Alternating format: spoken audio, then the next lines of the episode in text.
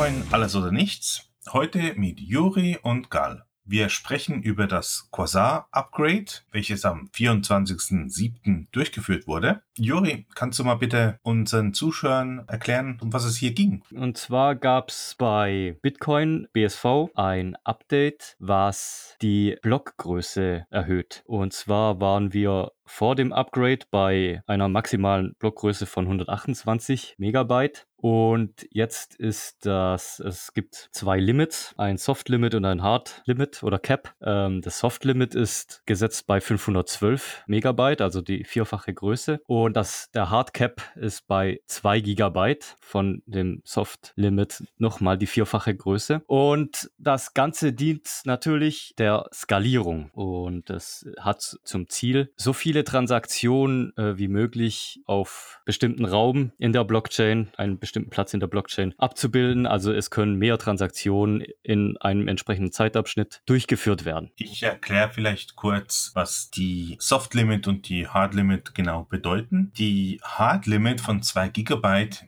die bedeutet im Prinzip, dass die Miner einen Block bis zwei Gigabyte an Größe akzeptieren werden. Sprich, sie werden ihn aufnehmen, sie werden ihn verarbeiten, sie werden alle Transaktionen prüfen und wenn alles in Ordnung ist, wird dieser Block akzeptiert. Es kann natürlich sein, dass in der Zwischenzeit ein kleiner Block kommt, der schneller validiert wird und dann würde dieser akzeptiert werden vor dem 2 Gigabyte. Aber davon ausgehend, dass in der Zeit, die es zur Validierung dauert, kein kleinerer Block kommt, würde dieser 2 Gigabyte Block akzeptiert werden. Das Problem ist jetzt, dass wir nicht wissen, ob alle Miner schon bereit sind, solche große Blöcke zu akzeptieren. Und deswegen gibt es das Soft Limit. Und das bedeutet im Prinzip, die Miner, die limitieren sich selber, eine maximale Blockgröße von 512 Megabyte zu generieren. Sprich, obwohl das Netzwerk 2 Gigabyte akzeptieren würde, ist der Standard in der Software zurzeit 512 Megabyte. Jeder Miner kann es auf höher setzen. Wenn ein Miner denkt, ich möchte 2 Gigabyte meinen, dann kann er das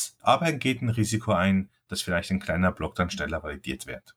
Und das Ziel ist, dass die Miner jetzt die Blockgröße in die Hand nehmen und selber rausfinden, was die optimale Blockgröße ist für sie, wo können sie am meisten verdienen, wo haben sie das kleinste Risiko, dass die anderen Miner den Block nicht akzeptieren oder zu langsam sind. Das heißt, die Miner müssen sich jetzt langsam, langsam von diesen 512 Megabyte auf diese 2 Gigabyte zubewegen und die Soft Limit selber regulieren und selber anheben. Das heißt, heißt, man möchte hier die Macht, die Größe des Blockes zu definieren, von den Entwicklern entfernen und den Minern übergeben, so dass sie selbstständig werden. Mit dem Spielraum können sie die Miner sich quasi entwickeln und, und selber, wie du so, schon gesagt hast, eben herausfinden, den Sweet Spot, wie man so schön sagt, aus ihren Möglichkeiten schöpfen. Also das ist ja auch immer ein ener gewisser Energieaufwand, nicht nur diesen Hash zu berechnen, sondern auch eben den Block herunterzuladen bzw. zu überprüfen oder eben auch zurück in das Netzwerk hochzuladen um es anderen Minern zur Überprüfung bereitzustellen. Was man natürlich langfristig sehen muss, ist die Tatsache, dass Miner ein Interesse langfristig daran haben, große Blöcke zu erzeugen mit vielen Transaktionen, aus dem einfachen Grund, dass der sogenannte Block Reward, der mit jedem gewissen Zeitabschnitt reduziert wird, irgendwann nicht mehr die Kosten deckt. Und äh, ab diesem Punkt müssen die Transaktionsgebühren, die sogenannten Fees, diese Kosten, der, die den Energieaufwand quasi aufzuwenden haben, muss über die äh, Fees gedeckt werden. Und viele Fees kommen nur dann zusammen, wenn große Blöcke erzeugt werden. Es gibt ja eigentlich im Prinzip zwei Ansätze. Bitcoin BTC hat den Ansatz, dass es wenig Transaktionen gibt, aber alle sehr hohe Gebühren zahlen müssen. Und Bitcoin äh, SV hat den Ansatz, dass es viele Transaktionen geben soll und alle kleine Gebühren bezahlen. Das äh, sind diese zwei Ansätze, die zurzeit in Konkurrenzkampf sind. Und wie du schon angesprochen hast, der Block Reward wird bald halbiert. Das heißt, es ist, glaube ich, im Mai 2020. Und bis dann muss das ein oder andere System sich durchsetzen oder zumindest so viel Gebühren generieren, dass diese Halbierung keinen allzu großen Einfluss hat auf die Sicherheit des Netzwerks. Ich kann auch direkt ein Beispiel anführen. Ich schaue hier gerade in die ähm, in den Block Explorer und zwar der Block vom 24.07.15.48 Uhr UTC. Die Blockhöhe ist 592605, also 592.605. Der Block hatte eine Größe von über 147 Megabyte Gigabyte und enthielt 27.000 Transaktionen und hatte fast drei Bitcoin, also drei BSV als Gebühren. Wenn nächstes Jahr die äh, Block äh, Reward Halbierung kommt, also von 12,5 auf 6,25, dann wäre das jetzt schon 50 Prozent von dem Block Reward. Also 50 Prozent vom Verlust würde dann schon gedeckt werden. Das heißt, wir hätten weiterhin 25 Prozent weniger Block Reward sozusagen und dann auch 25 Prozent weniger Sicherheit. Und an diesem Beispiel an der äh, produktiven Blockchain, sage ich jetzt mal, im, im, Testnet wurden schon größere Blöcke mit noch mehr Transaktionen, noch mehr Gebühren erzeugt. Kann man eben sehen, wie sich, äh, was das Ziel eben ist von Bitcoin SV. Das Ziel ist natürlich, konstant große Blöcke zu haben. Zurzeit sind es nur so ausbrechende Blöcke, weil die Benutzer versuchen, die Miner an die Grenzen zu bringen. Aber bis nächstes Jahr, Mai, müssen natürlich dann die Blöcke konstant größer sein. Genau, also da müssen noch mehr Anwendungen drauf. Ich nehme an, wir werden die nächsten Tage noch mehr davon sehen. Aber es sind natürlich nur Testläufe und keine reale Benutzung. Wobei die, äh, wenn man die Charts anschaut, diese steigt auch kontinuierlich, auch ohne Testläufe. Wobei ich das den Ausdruck keine reale Nutzung in Anführungs- und Schlusszeichen setzen würde, weil die Leute natürlich schon echte Daten nutzen. Das ist kein Testnetzwerk. Es sind echte Transaktionen und echte Daten. Die aber zu Testzwecken quasi erzeugt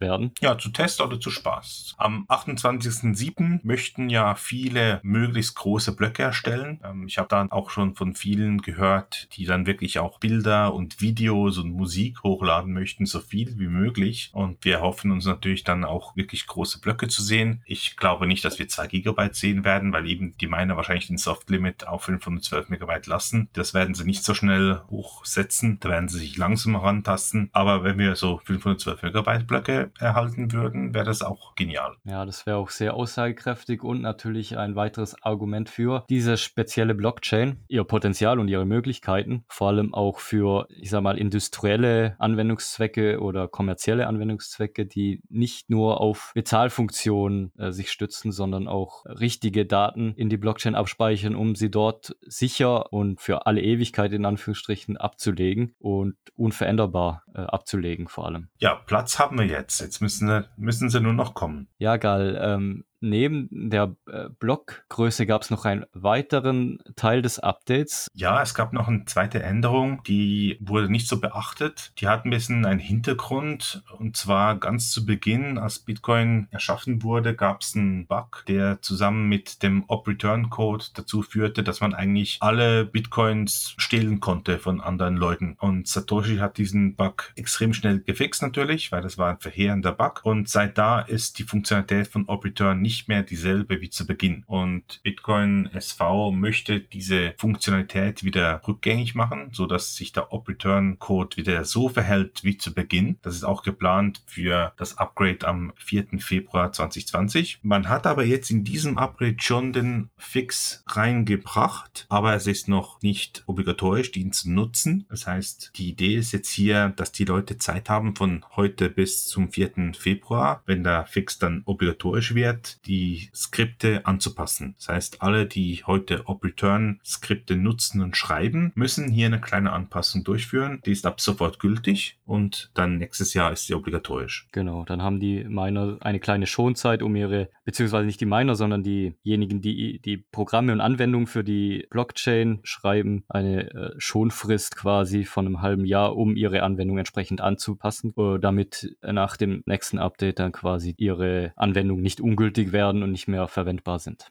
Ich denke, wir werden nochmals über das Upgrade sprechen, nachdem am 28.07. die Tests durchgeführt werden. Dann schauen wir, was passiert ist, wie viele große Blöcke akzeptiert wurden, ob es Reorgs gab und wie viele Transaktionen wir umsetzen konnten. Ich denke, das wird sehr spannend werden. Ja, ich freue mich auch schon drauf. Es wird sehr interessant. Dann bis zum nächsten Mal. Tschüss. Bis zum nächsten Mal. Ciao.